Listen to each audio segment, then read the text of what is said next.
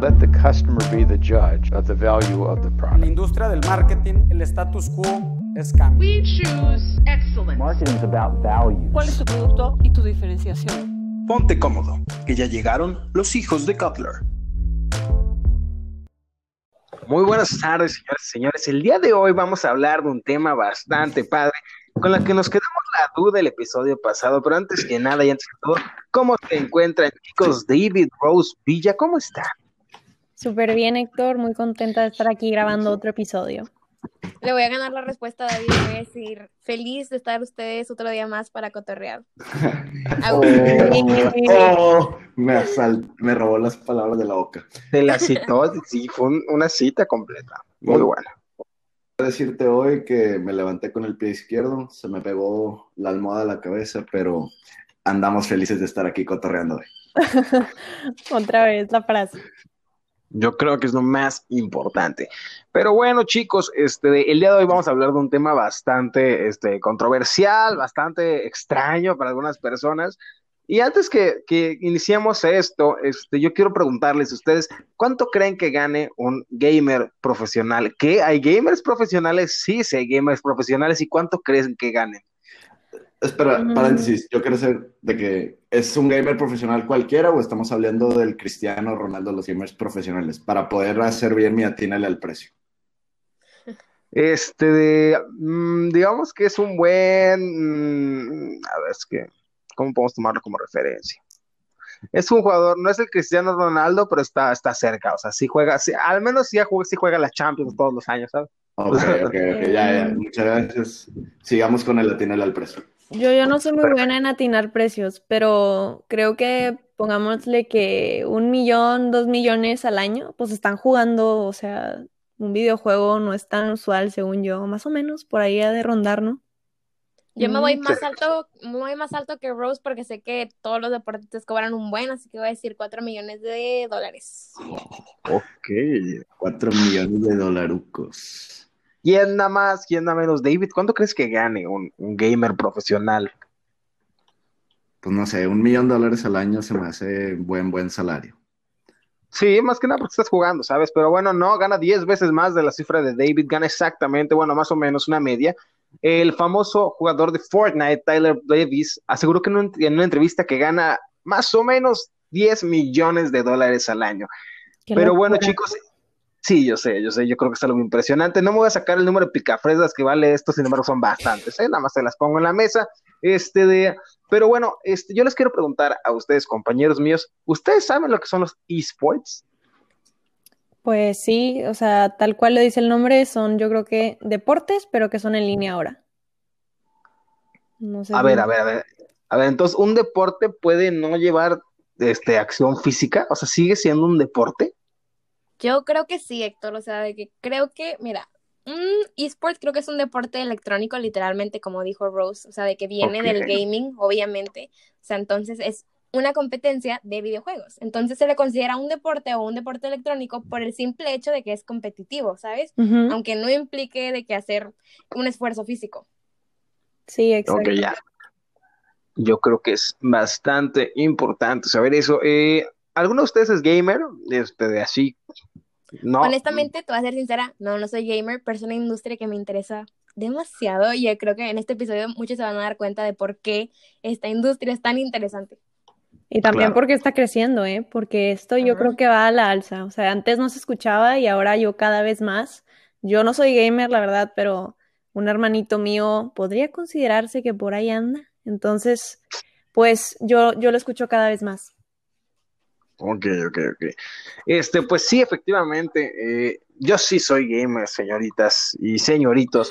Este, pero no solamente soy yo, también es el, son 72.3 millones de mexicanos que también son gamers. ¿Y saben por qué? Porque realmente no es tan complicado lo que es entrar y participar en esta industria.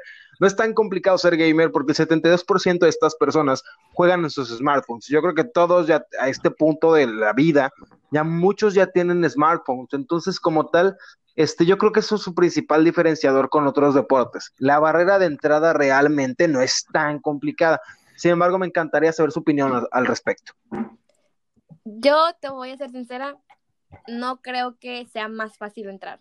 Creo que es fácil participar, pero llegar a ser un gamer acá como un Cristiano Ronaldo, un Messi acá en los videojuegos, creo que es muy difícil, porque por lo mismo de que muchas personas pueden participar, pueden entrar, pueden de que literalmente intentar convertirse en un pro gamer, creo que eso hace más difícil que tú seas como que el indicado de que si tú no manches, tú eres el que va a triunfar en esta industria, ¿sabes? Sí, o sea, tal vez, tal vez la participación es mayor, pero para poder llegar a ser, como dice Villa, un Cristiano Ronaldo o destacar de la audiencia, es un entrenamiento intensivo, oigan. O sea, estamos hablando de que una persona está sentada 8 a 12 horas entrenando, que es estar en la computadora, o sea, eso está cañón.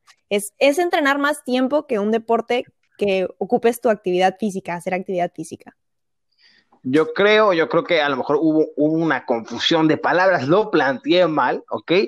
No digo que sea más fácil llegar, pero sí yo creo que es más fácil entrar. O sea, como tal, como. Pero, sabes, ahorita mencionaste algo bastante importante. Entrenan tanto tiempo, entrenan de 10 a 2 horas, se me hace bastante. Este, acabo de hacer números y si hubiera iniciado el subsemestre jugando League of Legends, ahorita seguramente será millonario, pero bueno, son otras temáticas. Este de ¿Por qué, ¿Por qué entrenan tanto? O sea, ¿qué hacen con ese entrenamiento? O sea, ¿qué, ¿cuál es como que la meta? ¿Cuál es el goal? Yo juego tantas horas y a qué, hay un mundial de esto, hay como que mi Champions League del mi Champions League de League of Legends. ¿Saben lo complicado que fue formular esa frase? Pero bueno, hay, o sea, ¿hay torneos de esto? Claro, o sea, los esports son una tendencia cada vez más importante en la industria de los videojuegos y es que es, ¿sabes por qué es tan atractivo? No solamente por la pandemia que ahora la industria de, que aumentó la compra de videojuegos, no solamente eso, sino que los esports, o sea, cada vez es más fácil hostear una competencia nacional, internacional, o sea, de que yo, si yo quiero, puedo participar en una competencia de China, de videojuegos, de League of Legends, de Call of Duty, de lo que tú quieras. Entonces también esto creo que por eso ha crecido tanto y por eso es como que el objetivo, ¿no? De que llegara a tal competencia. O sea, no, no, no sabría nombrar la competencia máxima de los videojuegos, pero creo que ese es uno de los objetivos o por qué pasan tanto tiempo entrenando. No, con decirte que en 2019 se celebraron 885 eventos importantes de esports.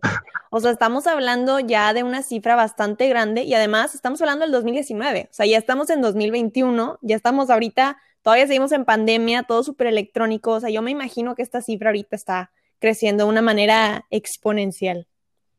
Y ahora, antes de que sigamos, aquí lo quiero conectar con la mercadotecnia y el por qué estamos hablando de esta industria del gaming.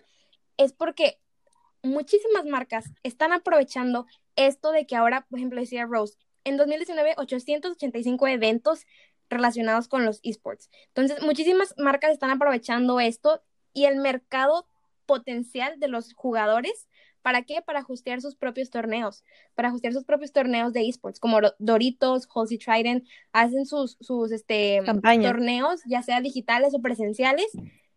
Y es una excelente estrategia porque no le estás diciendo al jugador, ven a comprarme mis Doritos, ven a comprarme mi bolsa de papas o mis dulces o lo que tú quieras, sino que está transmitiendo como un mensaje de que yo soy cool, yo me preocupo por ti, yo también estoy en, en el gaming, yo te entiendo y no sé, le regalas tu playerita a un chavo o una chava del torneo, oye, ya va a traer tu marca, va a traer tu marca ahí. Entonces, por eso yo creo que es una excelente estrategia de mercadotecnia que muchísimas marcas están aprovechando y van a seguir aprovechando. Justo lo que iba a mencionar en estos momentos, antes de que tú pasaras a este tema. Y fíjate que yo siento que no, o sea, como mencionas, como, como ya está tan globalizado y nos lo ha demostrado este, la pandemia para bien o para mal, este de no hace falta invertir tanto en logística. O sea, cuánto ya no tienes que poner un lugar físico, ya no tienes que poner computadoras, ¿por qué? Porque todos pueden jugar desde su casa y únicamente pues la marca como tal no tiene que ocupar todo su presupuesto de mercadotecnia para hacer un solo evento, sino puede hacer 20 mil eventos y en todos la marca sigue siendo la, la más importante a denotar. Entonces yo creo que es algo bastante importante y como menciona, como menciona Villa, algo que, es este, muy interesante es que como tal no es una mercadotecnia invasiva, que yo creo que es algo bastante problemático cuando se, cuando se busca este tipo de nichos, que la mercadotecnia invasiva como tal llega a lo mejor hasta dejar mal parada tu marca. Hubo una vez un caso en un juego en donde se intentó meter, creo que fue Red Bull o Monster, no me acuerdo, X. El chiste es que se metió una escena de un videojuego, tres segundos, literalmente la marca sale tres segundos en, este de, en el juego y la gente se comió se comió a Red Bull o a Monster o a quien fuera porque no les gustó que las sintieran muy invasivas. O sea, dijeron como que yo estoy jugando una experiencia de juego y no me hace sentido que Red Bull esté en este universo del videojuego. Entonces, como que ese tipo de cosas invasivas no les gustan a, este, a los gamers y, y también es, es, algo que pasa en diferentes nichos, no es algo que solamente pasa a los gamers. Así que yo creo que estas estrategias son bastante interesantes.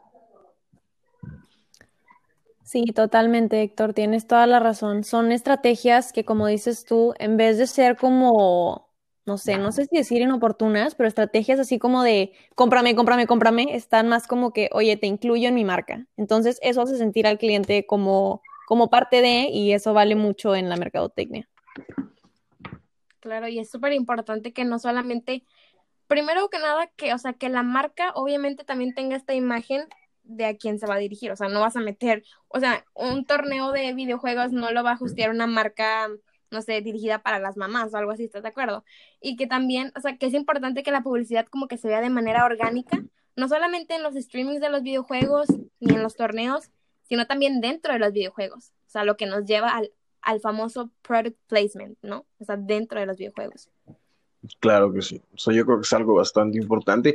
Y también quiero así como que traer un dato bastante, bastante informativo en cuanto, ok, las marcas no solamente están aquí para ser amigos y verse cool, sino porque qué tan grande es el tamaño del mercado. Yo únicamente quiero traer a colección este dato que dice que el campeonato mundial de 2018 de League of Legends este, se, se transmitió en 19 idiomas y fue visto por 200 millones de espectadores, casi el doble de la audiencia del Super Bowl en el mismo año.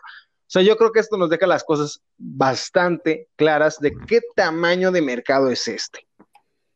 Sí, totalmente. Sí, la neta. Nos podemos dar cuenta que esto va creciendo, o sea, el Super Bowl es de los eventos más grandes y esperados del año. Y ahorita que en el 2018 nos estén diciendo que ya lo rebasó la cantidad de gente viéndolo, sea, a mí se me hace impresionante. Yo no puedo creer cuando, por ejemplo, estoy en mi casa y veo a mi hermanito que está jugando, que está en un streaming de esos que hacen, que como que está la persona ahí jugando, pero tú nada más lo estás viendo. O sea, ni siquiera estás participando en el juego y le digo, a ver, Rodrigo, ¿cómo estás ahí viendo tú a alguien más jugar? ¿Cuál es lo divertido? Y me dice, Rose, es exactamente lo mismo que si ves un partido de soccer. Nada más que aquí yo puedo aprender técnicas de este gamer famoso y a la hora de yo jugar Fortnite o yo jugar lo que sea que, está, que esté viendo ahí él, pues aprendo, o sea, agarro mis estrategias. Entonces yo digo, qué locura, o sea, la gente ya lo está relacionando como algo igual que las Olimpiadas, o sea, como un deporte que se puede hasta llegar a incluir, yo creo que no tarda, en especial en este 2021 que seguimos aquí con este cobicho, pues no, no tarda. Oiganme, me encantó, me encantó lo que dijo tu hermanito. Y aparte, imagínense que salgan, no sé, de que los videojuegos en las Olimpiadas antes que otro, cualquier otro deporte que te podrías imaginar. O sea, neta, está cañón. Y me encanta este concepto del streaming, o sea, que es literalmente, o sea, un jugador haciendo, o sea, grabando sus partidas, hablando con los fans. Me encanta, me encanta esa parte porque te permite conectar con las personas que te siguen, ¿no? O sea, de que más que, más que un atleta electrónico, o sea, realmente creo que también es como un influencer. Sí, sí, yo realmente, sí, sin problemas. O sea, yo creo que es algo que los streamers van a tener, que a lo mejor nunca van a tener lo que son los, los, atléticas, los atletas convencionales, que es conectar con su audiencia de manera más directa. Y yo creo que a lo mejor aquí nos podemos plantear en la mercadotecnia, cómo, cómo podría llegar a funcionar en esto. A lo mejor esta opinión de como, como estudiantes de mercadotecnia, a lo mejor tristemente, llegando al final del episodio, yo sé, yo sé, pero este, ¿ustedes cómo consideran que estos sujetos o esta, o esta figura del gamer, del pro gamer, vaya a tener en cinco años o en diez años? Yo creo que para las siguientes generaciones los, los deportistas electrónicos van a ser los que los niños admiren, así como nosotros crecimos admirando uh. a, a, los jugadores de fútbol. Memo Ochoa. Memo Ochoa, el Chicharito, entre otros. Bueno, los niños crecerán, eh, pues, como con estos jugadores como ídolos que esos son. Aunque se me hace muy interesante que cuando estuvimos haciendo la, la, junta que ah, la junta que tuvimos eh, antes de grabar este episodio, que vimos un, un documental sobre los esports en Corea, me parece que era, comentaban que la carrera de un jugador suele ser de dos años y medio. Entonces, ¿qué significará eso? ¿Que los niños van a tener ídolos sumamente cambiantes? No sé. Veremos qué sucede No a sé. futuro. No sé, yo creo que es una incógnita bastante buena. Yo nada más me puedo imaginar lo que era como que este anuncio de Bimbo de Memo Ochoa, pero con un, este, de, con un gamer estaría bien vaciado. Pero bueno, yo creo que sí. Tiene razón, a mí igual me queda la incógnita. O sea, yo creo que el, es mucho más cambiante, o sea, mucho más líquida lo que es esta industria. Entonces, pues vamos a ver, yo por mi parte creo que como mencioné antes, este, están mucho más cercanos a sus, a sus, este, de, a sus aficionados que a lo mejor los deportistas mismos. Sí que ahí deja un margen bastante grande donde las marcas pueden entrar y a lo mejor pueden aprovechar lo que son estos, este, de, estas relaciones. Yo ya quiero ver lo que pasa en el futuro, o sea, no solamente con los atletas, porque lo que dijo David literalmente me intrigó fue de que, wow, no lo había pensado, sino que también con otras marcas, o sea, por ejemplo, Nike, o sea, la colaboración que tuvo con LPL, que es la League of Legends Pro League, una liga profesional de, de este videojuego en China, o sea, realmente hicieron una colaboración pues para literalmente vestir de que a los gamers, o sea, hacer equipo deportivo para los gamers. Entonces creo que no nada más refleja la seriedad de la industria, sino que también el potencial que le ven a esta industria de los videojuegos, de los esports. Y creo que es un gran ejemplo, o sea, de que Nike haya ido con LPL y haya colaborado con estas personas. Y en un video que mencionan y que hablan sobre la, la colaboración que tuvieron, dicen que Nike fue a escuchar a sus gamers, así como tal como lo hizo con los corredores, ¿no? Entonces creo que es un muy, muy buen ejemplo de cómo esta marca está orientada completamente hacia los clientes. No es como que voy a hacer lo que yo quiero hacer, sino voy a hacer lo que tú necesites. Perfectísimo. Rosé, ¿alguna opinión? Bueno, pues como dicen, yo creo que esta es una industria que va a ser muy cambiante, es una industria que tiene mucho que crecer, que apenas está empezando, el futuro, o sea, ya está aquí, no está como a la vuelta de la esquina, como dirían, realmente ya estamos viviendo esto, está creciendo cada vez más, tiene más vistas en el 2018 el campeonato de League of Legends que el Super Bowl, o sea, estamos hablando de una magnitud, de un tamaño impresionante. Entonces, lo único que a mí me preocupa es el hecho de estar tantas horas frente a una pantalla, el entrenamiento de estas personas de 8 a 12 horas diarias. O sea, esto puede traer un montón de problemas y como dice David, la verdad la vida de estos jugadores electrónicos, pues no sabemos qué tanto van a durar, por lo mismo de que es muy agotador, pero ya quiero ver lo que, lo que se puede hacer. Nunca sabemos lo que nos trae el futuro. Claro que sí, Rosé. Mira, pues yo solamente para cerrar este bello episodio, invito a los escuchas a que empiecen a ver estos, estos juegos, estos eventos para cuando llegue Olimpiadas 2024 no sean como que, ay, ¿qué es eso? League of Legends. No, no, ustedes tienen que estar ahí en el tema, hablando conocedores como siempre. Y pues esta fue una probadita de lo que es esta bella industria, esta enorme industria, esta industria que más que el futuro es el presente. Este, así que yo por mi parte me queda nada más que decir muchísimas gracias compañeros, nos vemos en el próximo episodio y pues nada, nos estamos escuchando. Muchas gracias y no se olviden de seguirnos en Instagram, arroba hijos de Kotler. Tenemos dinámicas muy padres en las stories y también nuestras publicaciones, así que vayan a darse una vuelta. Muchas gracias. Uh -huh. Gracias, nos vemos. Bye. Bye.